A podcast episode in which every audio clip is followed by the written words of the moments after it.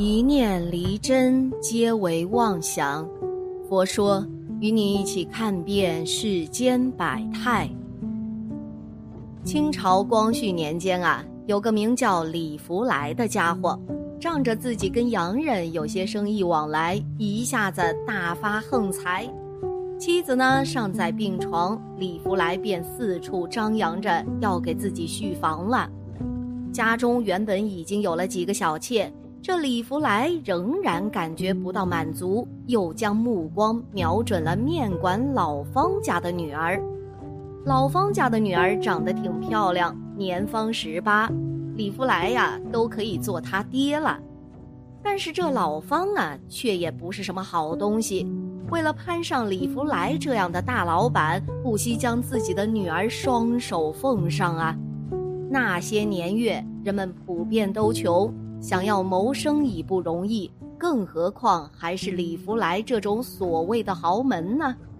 只不过呀，让老方和李福来都感到头疼的是，这李福来的老婆一直不死。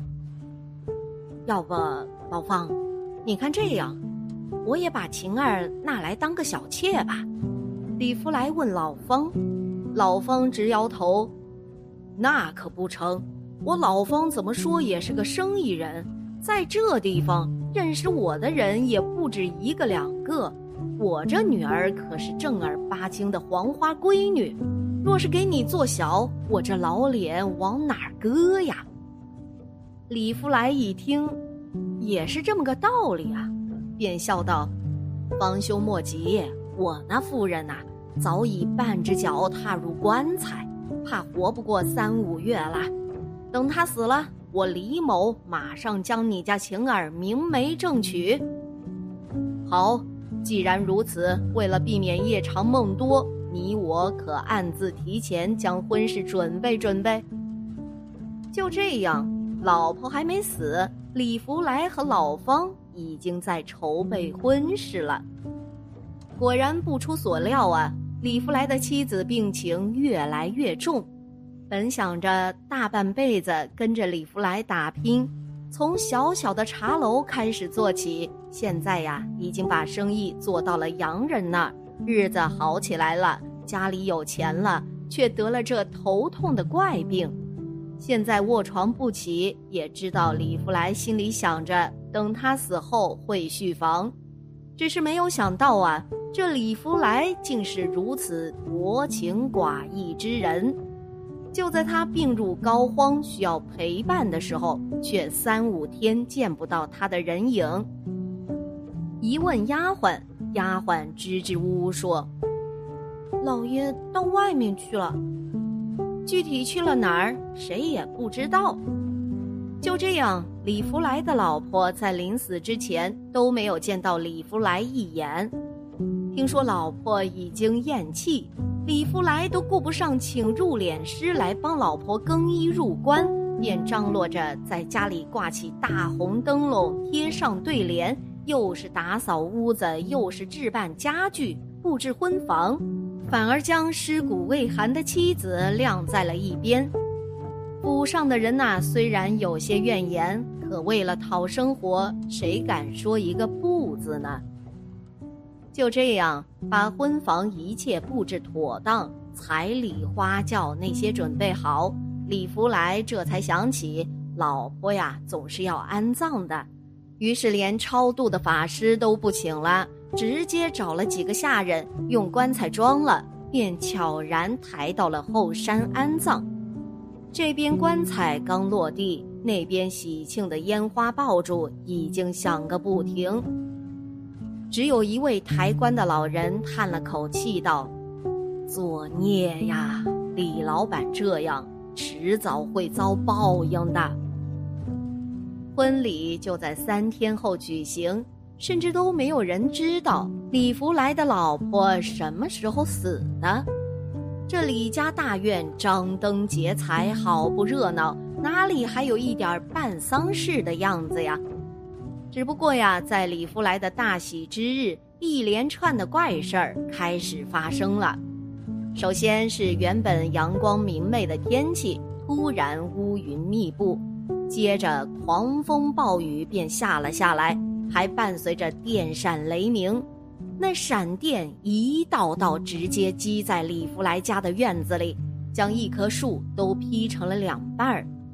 李福来吓得不轻，可是请帖已经发出去了，也有亲戚朋友陆续到场，总不能把这婚礼给取消掉吧？好在李福来的宅院比较大，暴雨之下虽有些恐怖，但却不影响酒席的摆设。人们聚在大堂，正准备吃席，没想到屋子外面来了一百多个陌生人。这些陌生人全都坐在一起，不说话，脸色煞白，也不苟言笑，就静静的等着上菜。李福来吓得不轻啊！还以为是老方那边的亲戚呢。方兄，你平日里都结交了些什么朋友啊？怎么一个个阴阳怪气的？李福来举着酒杯过去向老方敬酒，老方心里也在犯嘀咕呀。刚想着这些人莫不是那东洋鬼子？李福来生意做得大。跟外国人有生意往来，有那么一群外国佬过来吃席也很正常。大家言语不同，不说话也在情理之中。可李福来这一问，把老方也给搞懵了。福来兄，这些人难道不是你府上的朋友？我哪有这样的朋友啊？带我过去问问。李福来拉着老方，两人仗着酒劲儿来到这群人的面前。李福来笑问：“各位打哪儿来呀？”那群人中有一个白面书生模样的人说：“远道而来，路途疲乏，听闻李老板财大气粗，过来讨杯喜酒喝。李老板总不会赶咱们走吧？”李福来听了，心里不爽啊。可今天是他的大喜日子，又能怎样呢？当下笑道。不差这一口吃喝，各位啊，能来参加我李某人的婚礼，感激不尽。各位请便。那群人都坐了，等酒水饭菜上来，却有人说：“这什么酒啊，那么难喝，还不如我们自己取些井水来酿呢。”说罢，有两个人站起来，到外面的井里冒雨打了两桶水上来。又有人从桌子上拿了白酒倒在水里，又有人往里面撒了些米饭，这样的酒喝着才带劲儿呢。那些人自己取来碗，将酒水分发下去，一个个笑呵呵的喝着。旁边的老方却看得愤怒啊，对李福来说：“这些人好生过分呐！活人哪有这样的喝法？这哪是酒啊？”分明就是祭祀用的水饭。莫非这群人是你家娘子那边的亲戚？李福来看了一圈，直摇头：“娘家人一个都没有，我看不像。”这时，厨子端了菜饭上来，那些人又说了：“这米饭不是这么盛的，要倒过来，用筷子插在中间。”哎，对了，就是这样。我们喜欢吃这样的米饭。这老方一看，脸色都吓绿了。这竟然是棺材前供奉的倒头饭呢！这下还得了？李福来生气了，带了一群人过来。各位是来找茬的吧？那群人纷纷起身说：“李老板不舍得我们吃这口饭，那咱们就走了，后会有期。”说罢，一群人突然消失不见，有鬼闹鬼了！刹那间，婚礼现场闹成一片，那李福来更是直接吓晕过去。等他醒过来，老方已经领着女儿回去了。这李家大白天都能闹鬼，这门婚事不要也罢。李福来呢？之后，老婆没娶成，精神状态却越来越差，隔三差五就要往家里请去法师来捉鬼。这样下去啊，才半年功夫，人已经消瘦的不行，整个人披头散发的。又过了一年，李福来突然失踪了。大概半年后，有人从李家的水井里将其尸骨打捞上来。最终啊，李福来还是跟他老婆葬在了一起。从那以后，这李家大院也不再闹鬼了。两人结为夫妻是前生姻缘注定的，是了缘来的。善待彼此，千万不要旧业未了又添新业。别再抱怨，你要付出更大的爱去爱对方。你要明白，一切有缘众生都是来了缘的。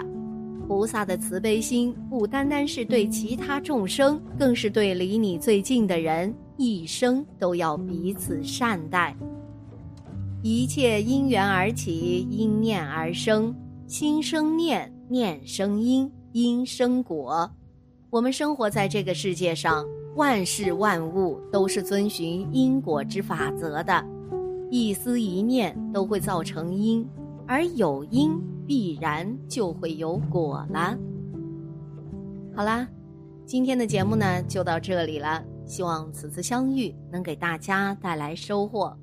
如果你也喜欢本期内容，希望大家能给我点个赞，或者留言、分享、订阅。感谢您的观看，咱们下期节目不见。不散。